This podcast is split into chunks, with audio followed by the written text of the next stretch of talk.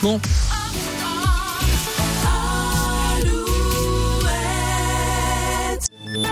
Alouette, les infos en Bretagne, Marie Piriou. Bonjour à tous. La météo d'abord, pluvieuse et venteuse ce matin avec des rafales de 120 km heure encore en bord de mer, mais aussi plus de 90 km heure dans les terres. Ça soufflera mais moins fort cet après-midi. Moins de pluie également et plus d'éclaircies. 7 à 10 degrés pour les maxi. Le vent occasionne d'importantes perturbations ce matin dans le trafic des trains. Circulation interrompue entre Saint-Brieuc et Guingamp. Un arbre est tombé sur un fil électrique alimentant les trains.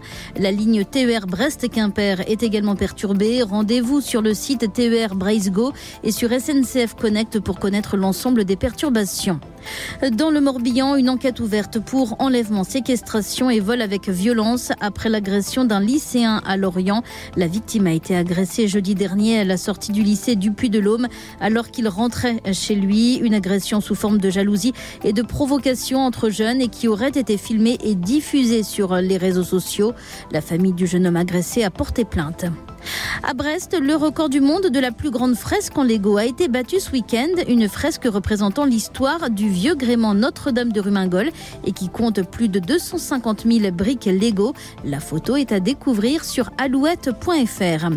Les œufs de Pâques risquent de coûter plus cher. Le cours du cacao a plus que doublé en un an. Ce n'était pas arrivé depuis la fin des années 70 en cause des mauvaises récoltes dans les principaux pays producteurs. Le foot, la Ligue 1, victoire de Marseille, 4-1 hier soir contre Montpellier. Rennes avait fait match nul un peu plus tôt dans la soirée au Parc des Princes face à Paris, un partout. Rennes qui menait 1-0 jusqu'à la 97e minute et un pénalty litigieux transformé euh, par les Parisiens. Rennes toujours 7e, Brest est 2e et Lorient 16e. Enfin, Charles Caudrelier, finalement attendu demain à Brest pour l'arrivée du Tour du Monde en maxi trimaran ultime. Bonne journée.